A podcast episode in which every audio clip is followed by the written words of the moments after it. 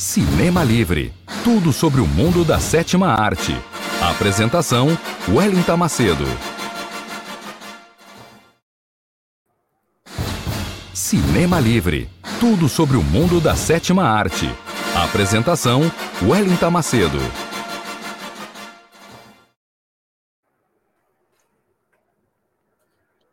Boa noite, boa noite, internautas, ouvintes da Web Rádio Censura Livre, a voz da classe trabalhadora.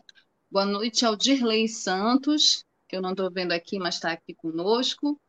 Essa é a última edição ao vivo de 2020 do programa Cinema Livre, que traz tudo sobre o mundo da sétima arte até vocês, internautas e ouvintes da Web Rádio Censura Livre, a voz da classe trabalhadora, com notícias, bastidores, curiosidades, os perfis dos astros e estrelas, tudo sobre o mundo da sétima arte, comigo aqui no programa Cinema Livre, Wellington Macedo, direto da minha casa em Belém do Pará, meu companheiro que não está aparecendo aqui, mas que ele está aqui conosco, o botafoguense mais animado e revolucionário de Niterói, Dirley Santos, estamos aqui e sextou com o Cinema Livre, nessa sexta-feira, 18 de dezembro de 2020, uma semana para as festas de Natal. O tema do nosso programa é tá todo nesse espírito natalino, né, na magia do Natal. Já já nós vamos falar sobre isso, então pegue sua pipoca, se ajeite aí aonde você estiver, não se esqueça de dar o like né, você que está aí sintonizado, os nossos canais do Facebook, do YouTube, dê o seu like, faça depois as suas perguntas, os seus comentários. A gente vai começar o programa Cinema Livre já com o nosso habitual quadro Curtas e as últimas notícias do mundo do cinema. Espero que o som esteja ah, saindo ah, bem para vocês. Não, não, foi correndo, por isso que eu fui pegar seu remédio. É... Dirley? Oi. Vamos lá, então, para o quadro curtas. O seu microfone está aberto, Dirley. Desculpa, aí Vamos lá para o quadro curtas e as últimas notícias do Cinema Livre, as últimas notícias do mundo do cinema para vocês nessa sexta-feira, 18 de dezembro de 2020. A gente começa com uma notícia que vai agradar os fãs, como eu, da franquia Indiana Jones. Está confirmado, gente, confirmadíssimo. Harrison Ford retornará ao papel de Indiana Jones pela quinta vez em novo filme da franquia. Pois é, vocês acharam que ele estava cansado, que ele não ia ter mais pique, mas ele tem, sim, senhor.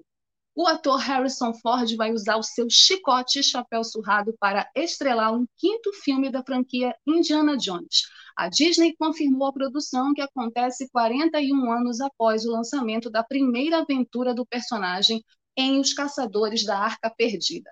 A Disney afirmou em um tweet, na sexta-feira passada, 11, que o filme será produzido por seu braço de produção, a Lucasfilm, e lançado em julho de 2022, e que o próprio Indy, ou seja, Harrison Ford, estará de volta para continuar a jornada de seu personagem icônico, afirmou o site de notícias da CNN Brasil.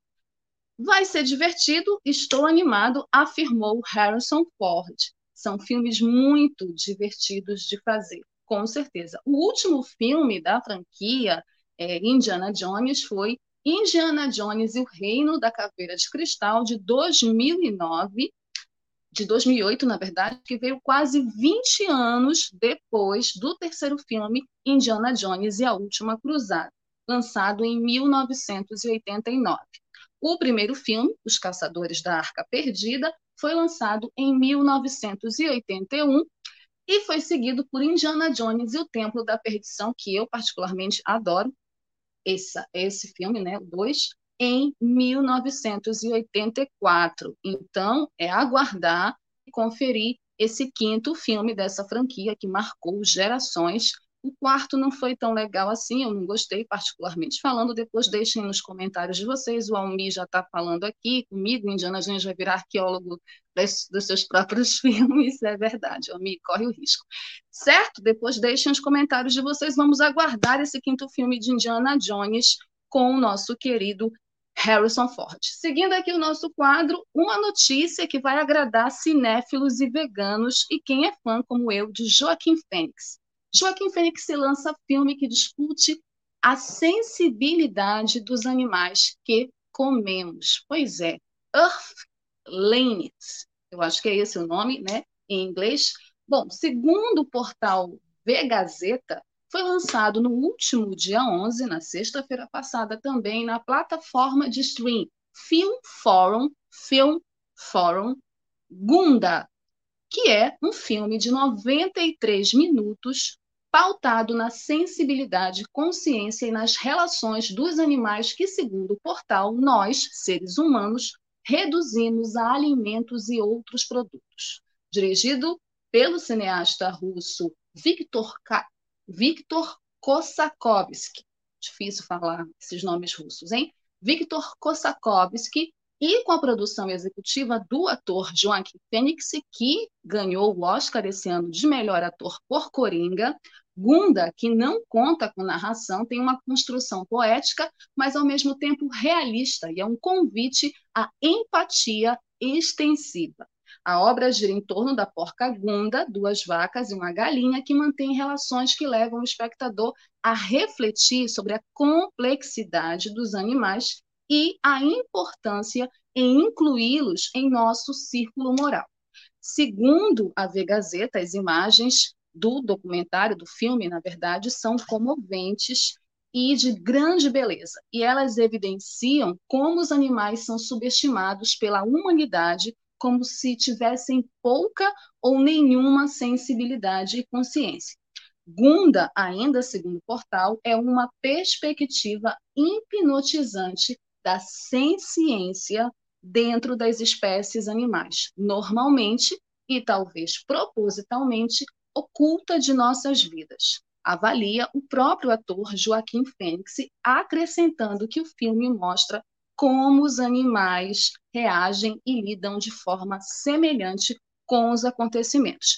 Cara, é uma grande discussão essa, né? Uma discussão, inclusive, polêmica, muitas vezes, mas muito interessante essa temática. Eu estou muito curiosa, interessada em assistir esse filme Gunda. Assim que eu assistir e souber de mais notícias, eu trago aqui para vocês, certo? E vocês também podem conferir nesse stream, que é o Film Forum. Film Forum aonde está disponível o filme, certo? Seguindo aqui, infelizmente, uma notícia de obituário. Toda semana agora a gente está noticiando obituário. Infelizmente, esse ano não foi um ano bom para os artistas de uma forma geral, né? Temos perdido muitos artistas semana a semana e dessa vez nós perdemos um artista do mundo do cinema lá da Coreia do Sul. Morreu vítima da Covid um dos maiores diretores do cinema sul-coreano, o Kim Ki-duk. Antes do Park Chan-won, do Bong Joon-ho, que é o diretor de Parasita, que foi também o grande filme, o grande vencedor do Oscar desse ano, e o Lin Chang-dong, houve o Kim Ki-duk. Ele talvez tenha sido o primeiro autor sul-coreano da geração dele a ganhar projeção internacional. Tornou-se assíduo nos grandes festivais e era considerado ousado, provocador. Aos 59 anos, Kim Ki-duk estava em fase de mudança para a Letônia. Iniciara o processo para comprar uma casa e iria se transferir para a antiga República Soviética ele tinha justamente um encontro agendado com um corretor para tratar dessa mudança. E ele acabou não comparecendo, ele acabou sendo internado numa unidade de urgência de saúde, vítima da Covid, segundo o jornal Correio Brasiliense. Nascido numa família operária, o Kim não teve uma formação especializada para se tornar cineasta, não. Ele estreou relativamente tarde, aos 33 anos de idade. E ele foi premiado em Berlim e Veneza, os principais festivais onde os filmes dele foram exibidos e ganharam grande projeção internacional, né, com premiação. Ele participou da seleção do Festival de Cannes, ganhou admiradores para o forte conteúdo visual dos seus filmes e a preferência por personagens marginais. Ele retratava é, personagens que ficavam e que viviam à margem da sociedade, em choque com as instituições. Entre os seus melhores filmes, que vocês podem conferir, quem não conhece o trabalho do King e Doug, estão A Ilha, Endereço, Desconhecido, Crocodilo, Primavera, Verão, Outono, Inverno e Primavera, Samaritanguel, Casa Vazia, O Arco, Sem Fôlego e o que eu conhecia que é Pietá que eu recomendo, inclusive. Em fevereiro de 2018, o Kink Doug se envolveu em uma polêmica que tem o machismo como centro. Né? Segundo o jornal Folha de São Paulo, é, em pleno Festival de Berlim, o diretor sul-coreano se envolveu nessa polêmica com o movimento Me Too, porque ele foi denunciado por ter estapeado uma atriz no, nos bastidores de uma das suas produções. Essa foi a acusação, inclusive a justiça também o acusou e o condenou, ele teve que pagar uma multa, ele foi condenado por ter cometido abusos físicos contra essa atriz, que também o acusara de assédio sexual. E a justificativa do Kim para a imprensa alemã na época, né, há dois anos atrás, quando o caso estourou, foi que tudo se tratava de ensaio. E tudo aconteceu por conta que eles estavam ensaiando.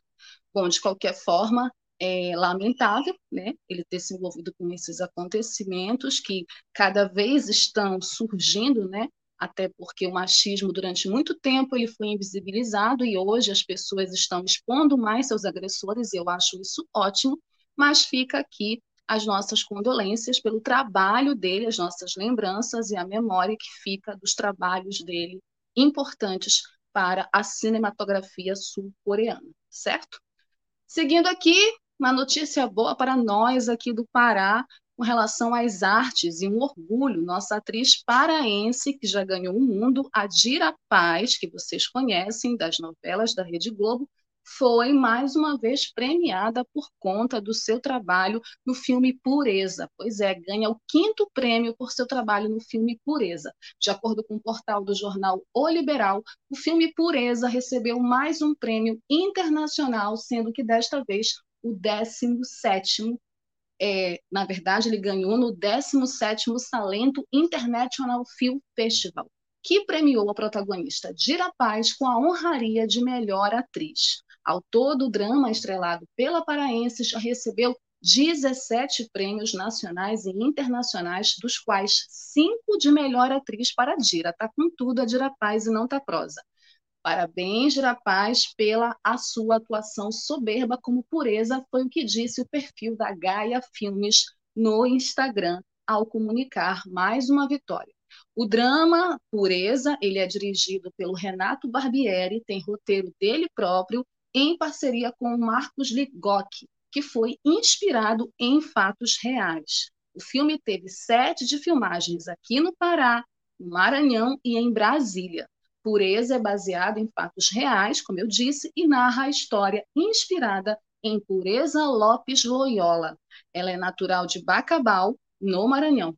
Pureza parte em busca do filho que desapareceu de um garimpo na cidade de Itaituba, aqui no Pará. Nessa busca, a mulher percorre várias fazendas com que se depara com variadas formas de degradação humana. Eu estou completamente doida para assistir esse filme, que não tem data de estreia, mas deve estrear ano que vem. Vamos torcer para que ele estreie nacionalmente e a gente possa conferir o trabalho magnífico da nossa querida Dira Paz. E para terminar, uma última notícia que virou caso de polícia. Pois é, o diretor de Faroeste Caboclo, Renê Sampaio, é investigado em operação da Polícia Federal. Pois é, gente, cinema e polícia só se for na ficção, né? Mas dessa vez é realidade. De acordo com o portal Terra, o cineasta Renê Sampaio, que é o diretor de Faroeste Caboclo, da série Impuros e do Vindouro, Eduardo e Mônica, Tanto Faroeste Caboclo quanto Eduardo e Mônica são dois filmes inspirados nas canções do Renato Russo e da Legião Urbana, e o Eduardo e Mônica é estrelado pela Alice Braga e pelo Gabriel Leone, e está sendo investigado pela Polícia Federal e pelo Ministério Público Federal por fazer parte de suposto esquema irregular do prefeito de Niterói. Olha aí, Dirley Santos, Rodrigo Neves. A operação transoceânica, deflagrada na manhã desta quarta-feira que passou agora, dia 16, quebrou sigilos telefônico, bancário e fiscal do diretor René Sampaio, que é um dos 11 investigados. São 11 investigados, o René é um dos 11. Ele foi envolvido porque a sua empresa, que se chama Fulano Filmes, é um nome fantasia para KRM, recebeu cerca de 7 milhões de reais com o pretexto de executar um serviço de assessoria de imprensa para a prefeitura. A Fulano Filmes possui como sócios Renê Sampaio, de Honorário Ferreira, e Crice Melo Gonçalves, mas já teve em seu quadro societário Renato Pereira, que é ex-marqueteiro de Rodrigo Neves, todos alvos da investigação. Ainda, segundo o portal, a investigação pode levar ao adiamento do filme Eduardo e Mônica, que estava previsto para estrear ano que vem agora. E que já está pronto, inclusive ganhou, foi premiado no Festival de Edmonton, no Canadá, como o melhor filme internacional, mas teve a estreia atrasada por conta da pandemia e muito provavelmente vai atrasar mais ainda por conta dessas investigações envolvendo o diretor do filme, René Sampaio. Nós vamos seguir acompanhando essas notícias, né, com relação ao René e novas informações em breve a gente vai estar divulgando aqui no nosso programa Cinema Livre, certo? Bom, nós vamos para uma rápida pausa, um break, né, para a nossa campanha da nossa web Rádio Censura Livre. Daqui a pouco eu vou voltar falando sobre o tema da semana, o tema do programa dessa semana, que é Cinema e Natal. Espírito do Natal aqui no Cinema Livre. Já já eu volto.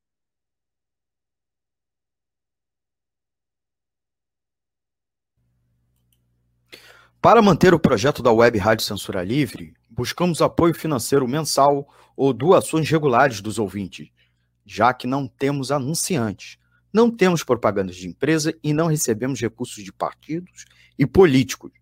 Seja um apoiador regular e ouça nosso agradecimento no ar durante a transmissão de nossos programas. Seu apoio é muito importante para nós. E os apoiadores recebem prestação de contas mensal. Temos uma vaquinha virtual permanente. Para apoiar, acesse aqui https dois pontos barra barra apoia.c barra CL Web Rádio. O nosso muito obrigado. Web Rádio Censura Livre, a voz da classe trabalhadora.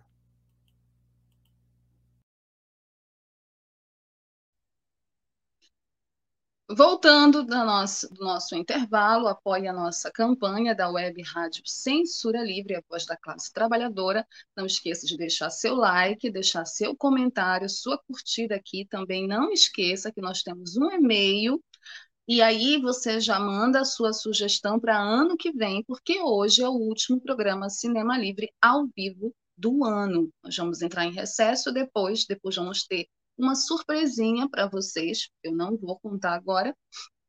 E aí a gente só volta no que vem, mas vocês podem, enquanto isso, mandar o e-mail com as dicas e sugestões de vocês para o quadro cinemalivre@gmail.com.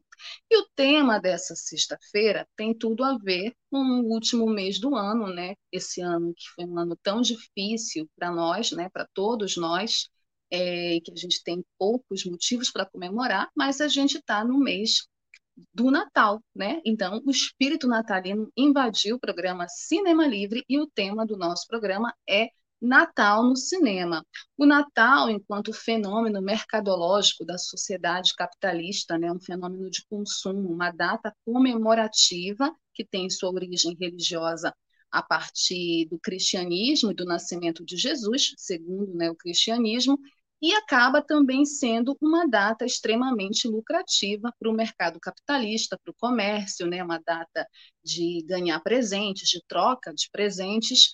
E esse fenômeno mercadológico acabou invadindo a sétima arte, né? acabou também contagiando o mundo do cinema e principalmente o cinema hollywoodiano, né? a principal indústria do cinema no mundo que tradicionalmente lança filmes de Natal. Né? É uma tradição, é um fenômeno natalino do cinema norte-americano e que aos poucos está chegando em outros países como o Brasil. Não é à toa que já tem filmes de Natal brasileiros sendo lançados. Né? A gente tem esse mês nos principais streams, como a Netflix, filmes natalinos com produções brasileiras já é, sendo contagiado também com esse fenômeno norte-americano. Então, essa magia do Natal, né, essa, esse espírito do Natal no cinema, também é acaba sendo refletindo no nosso tema e no filme que a gente escolheu para falar hoje com vocês, para comentar com vocês. Para além disso, esse filme também está fazendo aniversário de lançamento, né? Está fazendo 30 anos do seu lançamento. Eu estou falando do filme Esqueceram de Mim, Home Alone, no seu título original. Esqueceram de Mim é um filme comédia de Natal estadunidense de 1990, escrito e produzido por John Hughes e dirigido pelo Chris Columbus. O filme é estrelado pelo astro mirim, acho que o maior astro mirim da história do cinema, né, recente, Macaulay Culkin, como Kevin McAllister. É um menino de oito anos que é erroneamente deixado para trás. Erroneamente é ótimo. Deixado para trás, ele é esquecido quando a sua família voa para Paris para as suas férias de Natal. Kevin inicialmente aprecia estar sozinho em casa, mas logo tem que lidar com dois ladrões interpretados pelos carismáticos e talentosos Joey Pesci e Daniel Stan. O filme também apresenta John Hard e Catherine O'Hara, que é uma grande atriz da comédia estadunidense hoje, ganhou é, o Emmy com a série com a série, esqueci agora, Shoot Click, eu acho que é o nome da série. Se eu estiver errada na pronúncia, depois eu corrijo, vocês me corrijam. Eles são os pais do Macaulay Culkin no filme, né? Eles são e o Culkin, o Macaulay Culkin, ele foi indicado por esse trabalho dele ao Globo de Ouro de melhor ator em comédia ou musical. E o filme foi indicado a dois Oscars daquele ano: melhor trilha sonora original, que foi escrita por ninguém menos que John Williams e melhor canção original para Somewhere in My Memory. Após o seu lançamento, Esqueceram de Mim se tornou o filme de comédia de maior bilheteria de todos os tempos nos Estados Unidos e também manteve o recorde mundial até ser ultrapassado pelo por outro filme em 2011, The Hangover Parte 2, em 2011. Por quase três décadas, o filme também foi o de maior bilheteria de Natal de todos os tempos, até ser superado pelo Grinch em 2018. Apesar da recepção crítica mista, né, a crítica meio que se dividiu na época sobre o seu lançamento, Esqueceram de Mim foi saudado como um clássico de férias e de Natal entre o público e é frequentemente classificado como uma das melhores, como um dos melhores filmes de Natal de todos os tempos.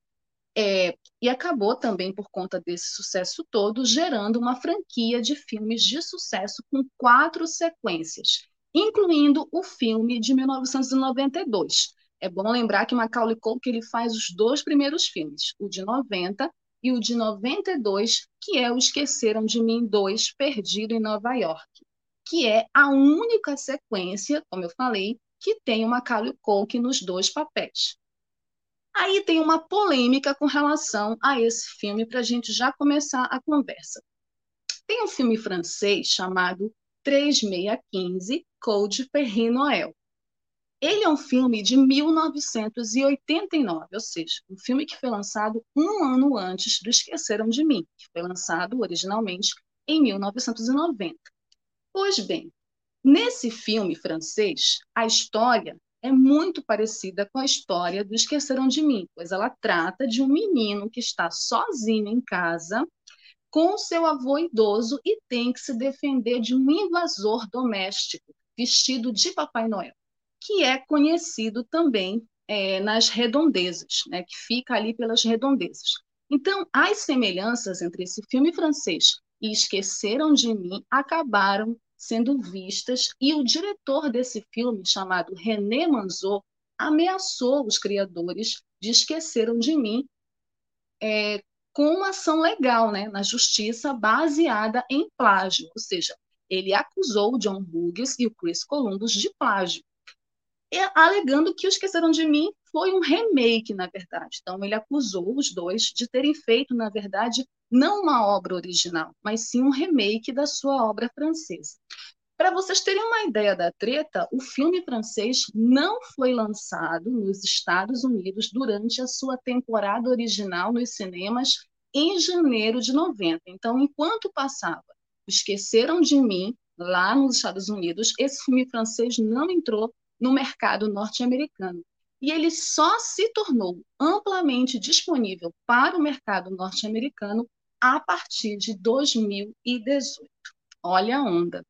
Eu vou atrás desse filme francês porque eu quero assistir, né, para ver quais são as semelhanças e se de fato houve esse plágio mesmo ou se foi só uma grande coincidência, é, até porque o John Hughes já tinha esse roteiro, né, do Esquecendo de Mim, e eu vou falar disso daqui a pouco. Mas eu quero me centrar para falar na história de Esqueceram de Mim né, no roteiro e na história do filme que fizeram com que ele fizesse tanto sucesso na época, marcasse a época, marcasse a minha geração.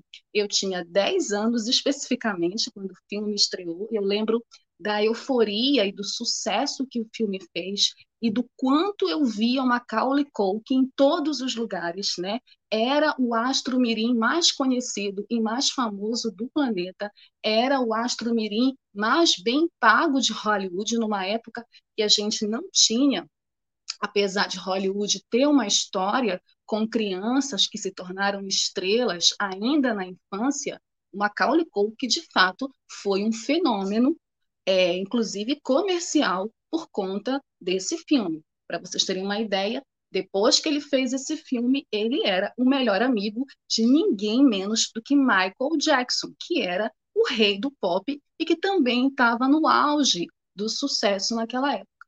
Mas esqueceram de mim a história desse filme é, na minha avaliação e análise, apesar da comédia, apesar de um roteiro muito criativo, divertido, inventivo, a gente pode analisar Esqueceram de Mim por três aspectos. O primeiro aspecto tem a ver com a questão de como que a gente não enxerga a criança como um ser humano, como que nós adultos não respeitamos as crianças, né? Como que a gente acha e a gente subestima a inteligência, né, a criatividade, as emoções e as necessidades, e a gente negligencia as necessidades de uma criança. O Kevin ele é um garoto de oito anos que está na casa dele com a família dele, que é uma família grande, e recebe a visita de parentes, o que torna a casa uma grande confusão, uma grande bagunça, uma grande balbúrdia, né? Muita gente andando, adolescentes com crianças, é uma um conflito de gerações, né? E as crianças, elas não são amigas, apesar de serem parentes, apesar de serem primos, não são amigas. Então, eles se tratam de forma muito jocosa, muitas vezes, com chacotas, com brincadeiras, uma coisa que é bem típica daquela época, bem típica das crianças daquela época. Quem viveu o final dos anos 80 e início dos anos 90 se identifica porque as crianças se tratavam assim mesmo, né? É, não que isso não aconteça agora, mas é um outro contexto. Aquele contexto de lá permitia essas falas, esses comportamentos, uma certa agressividade. Então, o Kevin ele é maltratado por todos, incluindo os pais dele, que o negligenciam, que não prestam atenção nas necessidades dele, que não prestam atenção no que ele quer. Ele fala, ele serve de chacota para os irmãos mais velhos, para os primos mais velhos, as pessoas tratam ele como se ele fosse qualquer coisa. Uma cena muito forte é a cena que eles se reúnem para comer pizza. Então chega o cara com as pizzas, o tio vai lá comer a pizza, ele quer uma pizza, ele tem um gosto, uma preferência pela pizza de mussarela, e o irmão dele mais velho, como todo irmão mais velho, não era assim, tá, gente? Mas como todo irmão mais velho, ele começa a fazer uma chacota porque não tem a pizza favorita dele, e ele faz uma cena de, de vômito, provoca uma cena de vômito para provocar o Kevin. E o Kevin acaba aceitando a provocação, e aí gera uma confusão, e ele é chamado de imbecil pelo próprio tio na frente dos pais. Então, isso também é uma mostra de como o politicamente incorreto era o centro também dos filmes, né? Para a família, né? Era um centro, era um, um retrato também da comédia. Hoje, eu acredito que Esqueceram de Mim não teria aquele texto. Poderia até ser refeito, e pode ser refeito, porque ele foi uma franquia que teve sequências e continuação, mas não com o texto. Imagina você ouvir um adulto chamando uma criança de imbecil na frente de outras crianças e na frente dos próprios pais e ninguém fala nada, uma grande violência. Esse é um aspecto. O segundo aspecto, que torna Esqueceram de Mim também é, interessante de analisar, é essa questão da criança sozinha dentro de casa. Ele é esquecido pela família, ele tem que se virar, a priori ele acha isso uma grande aventura, porque finalmente vai acontecer o que ele queria, que era não ver ninguém, porque ele estava muito aborrecido, ele ficou de castigo, a mãe dele deixou ele de castigo, e o que é pior, esqueceram dele. Então ele acha que agora ele vai ser independente, que ele não precisa mais da família dele, e aí ele tem que se ver com aquela situação. E no primeiro momento ele se dá super bem. Ele se comporta como um adulto. Ele assiste filmes de gangsters, uma cena bem emblemática e que virou até icônica essa cena dele assistindo um filme de gangster. E ele se comporta como se ele fosse o dono da própria vida, o dono do próprio nariz, né, como muitas, muitas pessoas falam, até chegar à visita dos ladrões, né, dos personagens do Daniel Stan e do Joey Pesci, que são maravilhosos. São dois coadjuvantes que brilham no filme tanto quanto Macaulay. Inclusive, eu digo que 50% do sucesso de Esqueceram de Mim é o Macaulay, que é extremamente carismático. É não só uma criança bonita e carismática, como é talentoso. De fato, você olha para ele não tem como se apaixonar pelo Kevin. O Macaulay consegue imprimir esse carisma, esse frescor da infância, essa, essa coisa pueril, né, ingênua, aliada a uma malícia, porque ele tem uma malícia no olhar, é muito engraçado isso, a malícia que tem no olhar dele, mas é uma malícia de criança, típica de criança, né? Essa esperteza, essa coisa da traquinagem, do menino danado, eu vejo isso nos meus filhos e vejo isso também em outras crianças. E o Daniel Stan e o Joey Pesci são a outra peça, são as outras duas peças do sucesso de Esqueceram de Mim porque são dois atores veteranos, dois adultos, que podiam fazer só uma caricatura e se perder ali, porque eles são os bandidos.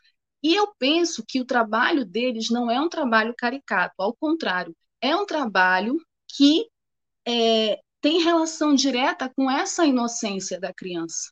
E é proposital, porque é um filme para crianças, é um filme para a família. Então, óbvio que não são bandidos no sentido exato do que significa um bandido, né? É, mas eles são bandidos, vamos dizer assim, entre aspas, inocentes. Eles têm uma inocência. Eles querem só assaltar a casa, né? Inclusive, o, o Joey Pesci aparece no início do filme como um policial para tentar averiguar quem é que vai embora, quem é que vai viajar, se a casa vai ficar vazia ou não porque eles querem assaltar, são aqueles ladrões de Natal, ladrões que invadem a casa nas festas. E a gente sabe que isso acontece, né? Que é real.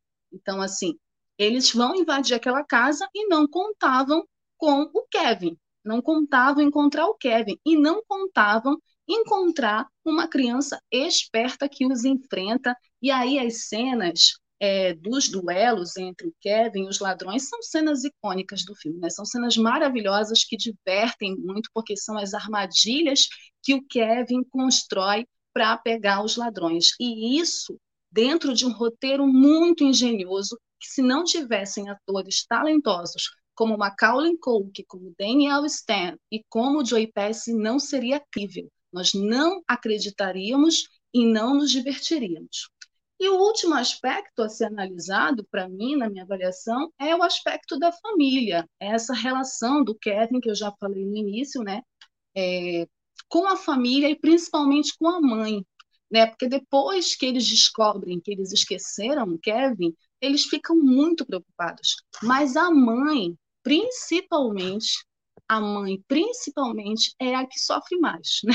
Para variar, por conta de todo o peso né, que em cima de nós mulheres essa tarefa da maternidade é, ela vem né, carregada de um peso muito grande, de uma grande responsabilidade. É muito interessante perceber no filme como que é muito latente essa diferença de sentimentos entre o pai do Kevin e a mãe do Kevin. Quem está desesperada no filme, quem se sente culpada no filme, isso tanto no primeiro quanto no segundo filme, é a mãe do Kevin, é a personagem da Catherine O'Hara. O pai, ele tenta o tempo todo falar, não, fica calma, ele tá bem, não sei o quê. Ela não, ela se sente mal, ela se sente culpada, ela sofre, ela chora, como toda mãe, que no fundo ama seu filho, né? É, tem uma relação difícil, porque o Kevin é, na concepção deles, uma criança difícil, e na verdade o Kevin é só uma criança como várias outras crianças, né? Que eles não sabem lidar, que eles não sabem se relacionar. Então, ela se sente muito culpada. Então, é bem interessante analisar esse peso que existe em cima da mãe dele, porque quem esqueceu Kevin foram todos ali. Todos são responsáveis pela, pelo esquecimento do Kevin, pelo Kevin ter ficado. É uma situação absurda. Pensa numa situação absurda, você vai viajar e você deixa seu filho, você esquece o seu filho. Como se fosse um livro que você esquece, como se fosse uma chave que você esquece, como se fosse um caderno que você esquece, é o seu filho. E óbvio que a responsabilidade dos pais é muito maior. Mas no filme, o peso em cima da mãe é bem maior do que o peso em cima do pai. Tanto que no primeiro e no segundo filme, o reencontro deles é uma das cenas mais emocionantes do filme, sobretudo no segundo filme.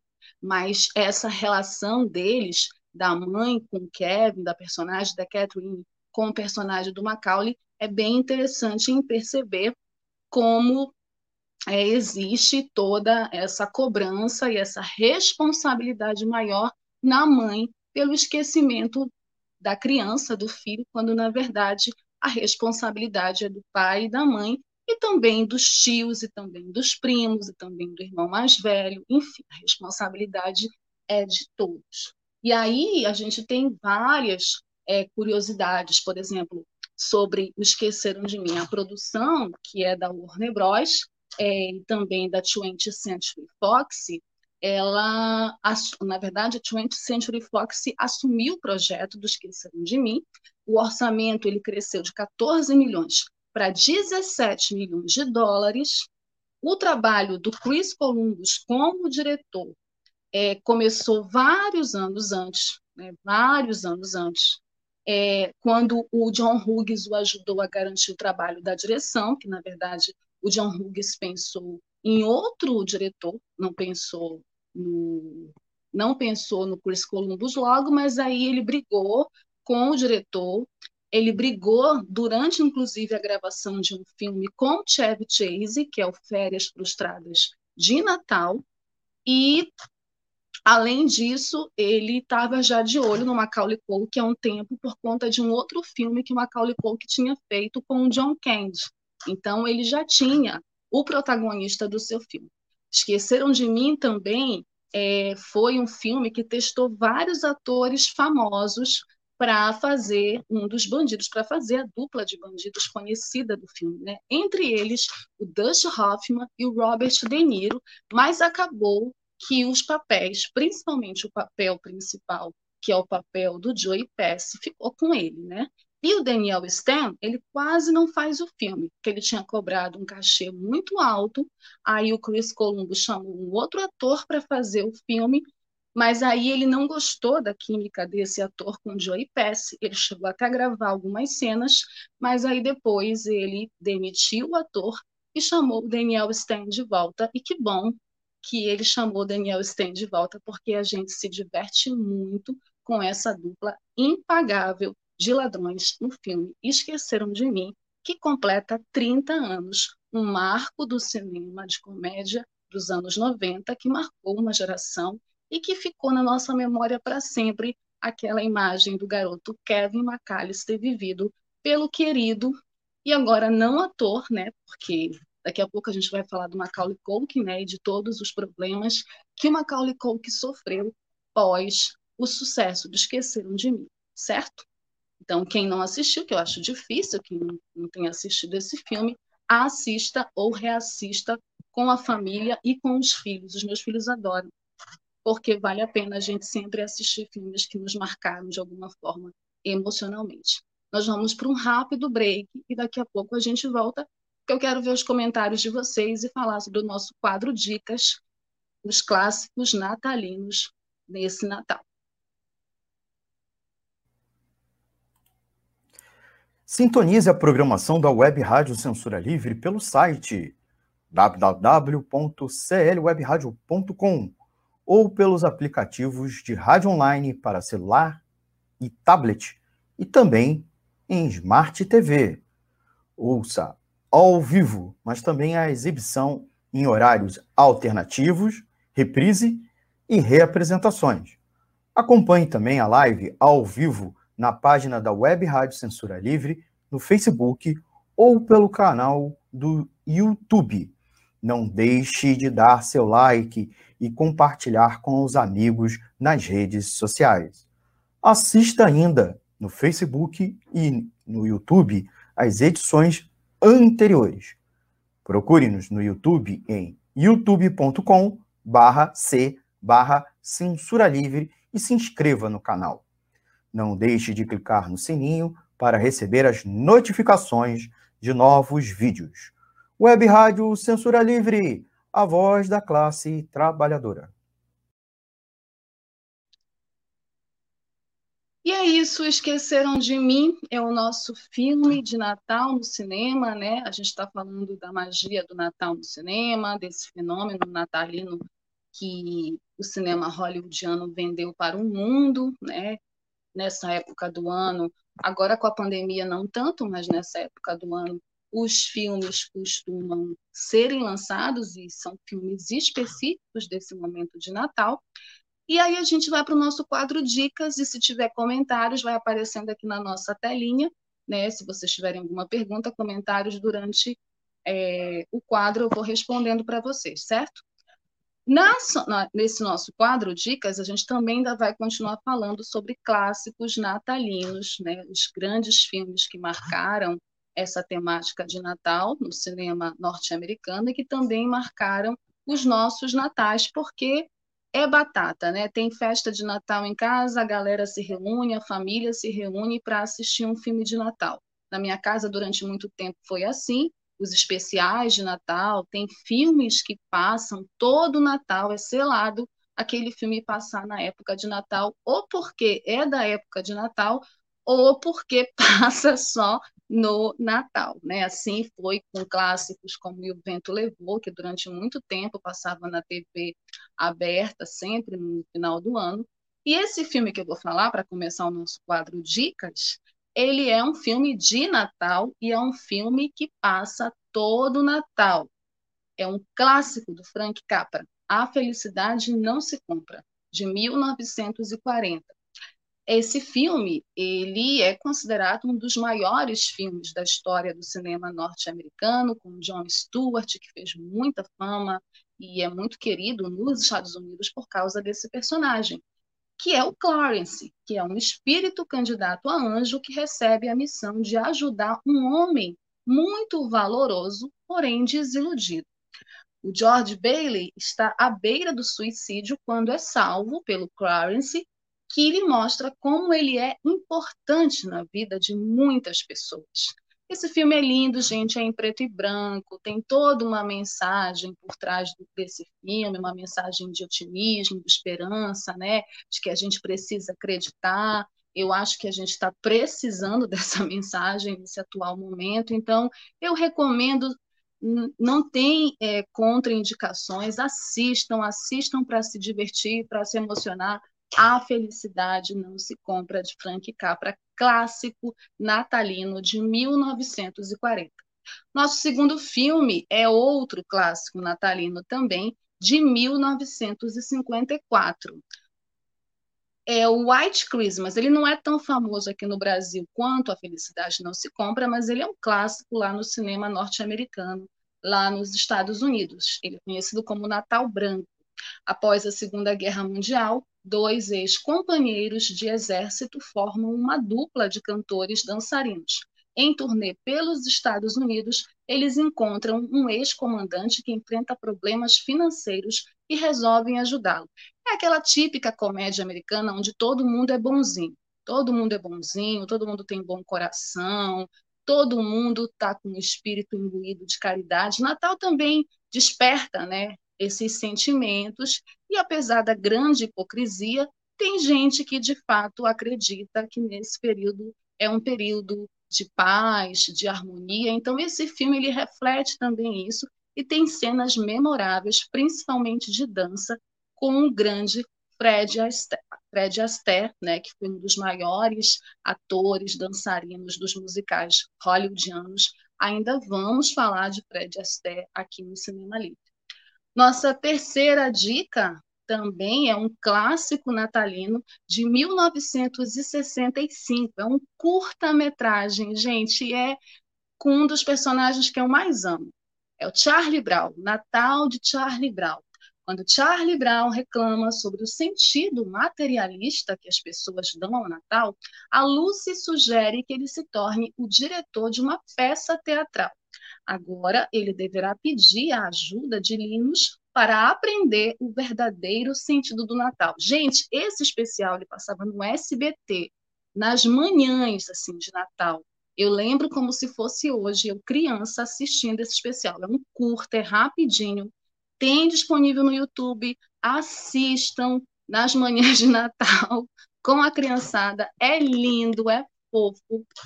E tem os personagens, tem o Snoopy, tem o Charlie Brown, tem o Linus, tem a Lucy. Eu amo, recomendadíssimo o Natal de Charlie Brown.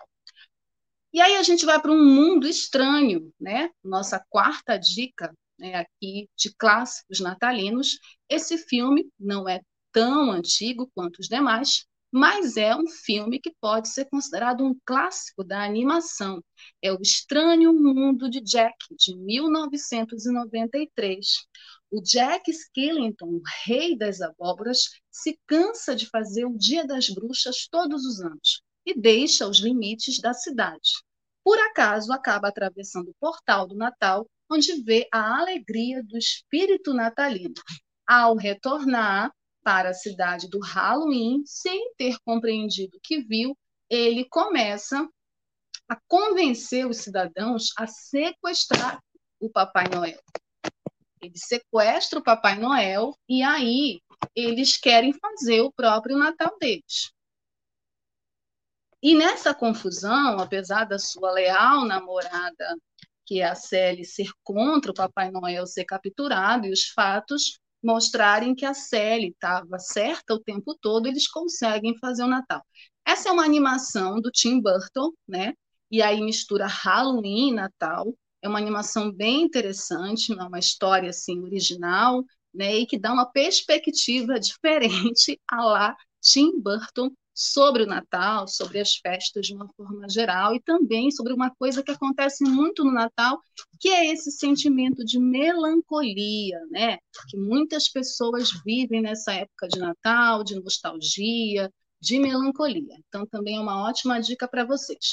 E para terminar o nosso quadro dicas, nós vamos para um filme que é mais assim para quem quer passar um Natal ao lado de um amor, de um namorado, né? Do companheiro, da companheira, Simplesmente Amor, filme de 2003.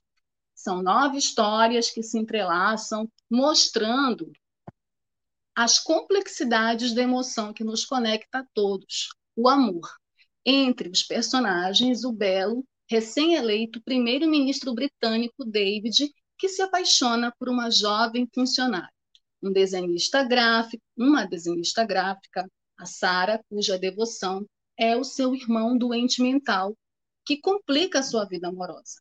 Harry, um homem casado, que tenta né, é, se envolver né, e está atraído pela nova secretária, ou seja, são vidas e amores que se misturam na romântica Londres e atingem o seu, o seu clímax desculpa, na noite de Natal. Simplesmente Amor são histórias né, sobre esses casais, sobre essas pessoas, e tem o nosso brasileiro Rodrigo Santoro em uma dessas histórias. Também é recomendado, é um filme que fez um relativo sucesso no mercado norte-americano. É bem interessante, também é sem contraindicações, assim dá para assistir relaxado no sofá, ao lado do amor, da namorada, do companheiro, da companheira, enfim. Recomendo. Esse foi o nosso quadro Dicas com cinco clássicos natalinos, ou seja, cinco filmes, né, que são inspirados no Natal, que acontecem durante o Natal, para vocês terem como dicas para esse final de semana e também para o Natal de vocês, certo? Tem comentários ainda aí que estão surgindo, né? Eu não consigo ler.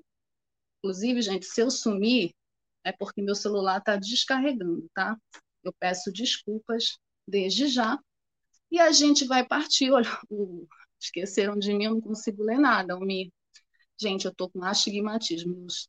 Ano que vem vocês vão me ver de óculos. Vocês vão me ver de óculos ano que vem, porque eu não posso mais continuar assim cega. Vamos para o nosso perfil, né, que é com ninguém menos do que o nosso astro Mirim, né, o nosso protagonista de Esqueceram de Mim 1 e 2, Macaulay Culkin, de astro, né, de garoto prodígio a adulto problema. Macaulay Culkin nasceu em Nova York no dia 26 de agosto de 1980. Gente, eu sou mais velha do que ele em meses. Nós temos exatamente a mesma idade, 40 anos, tá? Bem-vindo aos 40, porque eu estou adorando os meus 40 anos.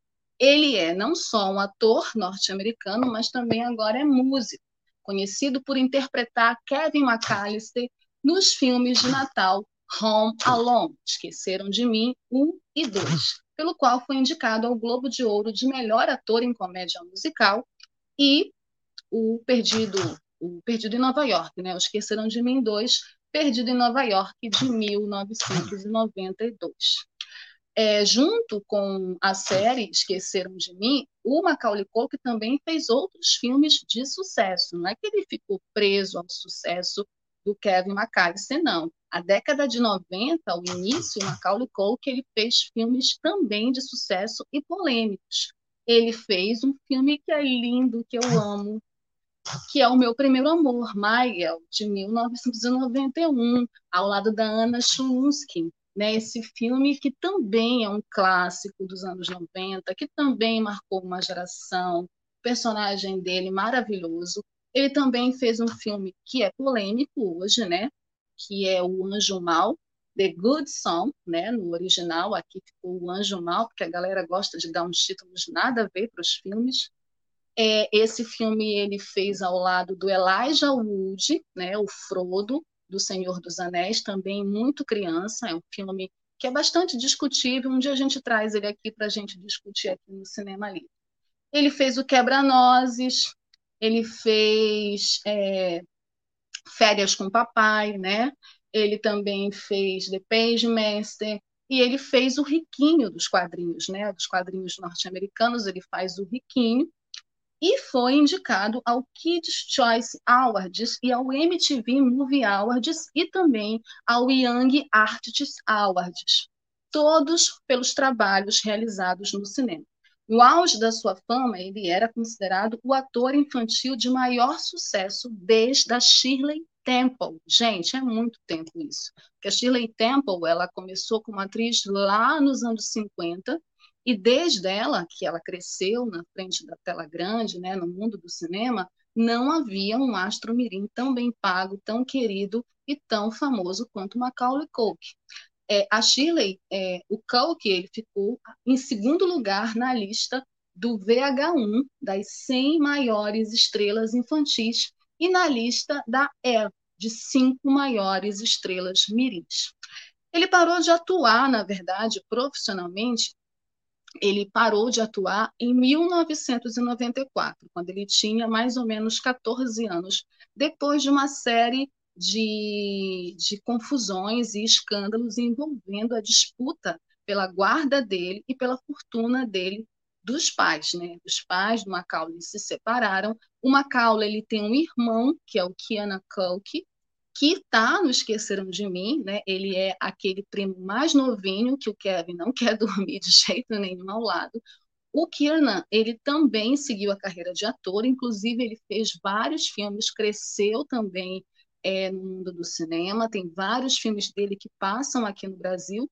Ele não tem a mesma fama e a mesma repercussão enquanto ator que o Macaulay, mas ele teve uma carreira mais bem sucedida né, do que o Macaulay, que sofreu muito por conta do divórcio e dessa disputa dos pais pela guarda dele e pelo dinheiro dele, que trouxe é, consequências terríveis para a vida do Macaulay. Né? Ele parou, como eu falei, de atuar em 1994, ele fez o seu retorno, ou ensaiou um retorno, em 2003, com uma participação especial no programa de televisão, que é uma série, na verdade, que também passou aqui no Brasil e fez sucesso, Will e Grace, no papel, é, ele fez um papel nessa série, e ele também fez um papel no filme Power Monster, de 2003.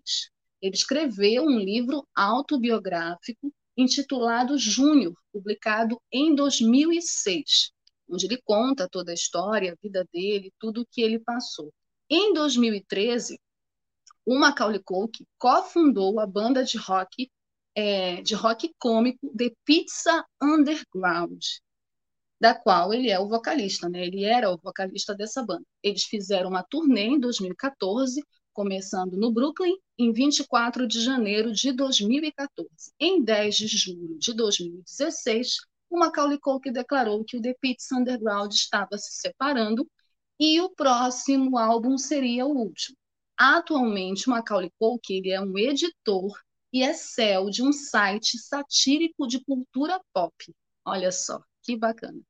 E ele faz um podcast chamado Bunny Ears. O Macaulay Culkin ele se envolveu com vários problemas com a polícia, né? Ele se tornou um dependente químico, se tornou uma pessoa com problemas sérios por conta de todo esse trauma da infância dele causado pela separação dos pais. Então, aquele menino que encantou o mundo, ele também assombrou o mundo várias vezes por conta dos escândalos pessoais que ele se envolveu pós ter saído do mercado cinematográfico, né, pós ter saído é, das produções hollywoodianas. Né? E, assim, eu penso que isso é um reflexo, infelizmente, do que eu falei lá no início na minha análise sobre o Esqueceram de Mim. Quando você não trata a criança como um ser humano, quando você não respeita os direitos da criança, quando você a ignora, a negligencia, quando você acha que ela não tem necessidades, essa criança pode crescer um adulto frustrado, um adulto problemático, um adulto que não vê sentido nas coisas, um adulto perdido, carente, infantil, imaturo e se envolver com vários problemas. Infelizmente, foi o que aconteceu na vida real com o Macaulay Culkin. Esqueceram o Macaulay Culkin. É engraçado dizer isso, né? Porque ele fez um filme cujo título é Esqueceram de Mim. E eu acho que os pais esqueceram literalmente Macaulay Culkin. Hoje ele tem 40 anos, ele está afastado né, do mundo do cinema, fazendo esses trabalhos, e eu, sinceramente, né, pelo carinho que eu tenho, pelo que ele representou para minha infância, espero que ele tenha conseguido superar esses problemas, que siga a vida dele da melhor forma possível, porque todo mundo merece uma segunda chance na vida, né? Todo mundo merece consertar os erros e, e reconstruir a vida. Eu acho isso, acredito nisso. Então, tomara que ele tenha conseguido isso e ele vai ficar para sempre na nossa memória cinematográfica como o garotinho esperto que enfrentou ladrões nos dois filmes da franquia Esqueceram de Mim, certo? Bom, a gente vai finalizando por aqui o nosso programa especial de Natal com o filme Esqueceram de Mim. Esse foi o último programa Cinema Livre ao vivo de 2020. Eu queria agradecer muitíssimo a companhia de todos vocês, internautas é, e ouvintes da Web Rádio Censura Livre ao longo de todo esse 2020, que foi um ano muito difícil para todos nós. Agradecer especialmente aos meus dois parceiros queridos, que se não fossem eles, o programa Cinema Livre não estaria aqui com vocês, que é Almir César Filho e Dirley Santos, que está aí escondido, mas está. Obrigada. Obrigada pela parceria, pela amizade. É, agradecer todo mundo, dizer que eu espero que mesmo a gente estando num momento difícil, num ano difícil, que a gente tenha um ótimo final de ano, né, na medida do possível, a gente não tem muito o que comemorar, mas por favor, cuidem-se. A gente vai ter semana que vem um programa especial, porque o cinema no dia 28 de dezembro vai estar completando 125 anos, vai ser um programa gravado, e vocês vão ficar sabendo em breve como vai ser o programa. Então, cuidem-se, usem máscara, saiam só se for necessário, por favor. Usem álcool em gel, lavem as mãos. Fiquem em casa se puderem. Espero vê-los ano que vem, que vai ter mais cinema livre aqui para vocês. Beijos, boas festas e muita saúde para vocês. Obrigada mais uma vez pela audiência, pela companhia, por tudo, tá bom? Beijo, boa noite. Cinema Livre tudo sobre o mundo da sétima arte. Apresentação: Wellington Macedo.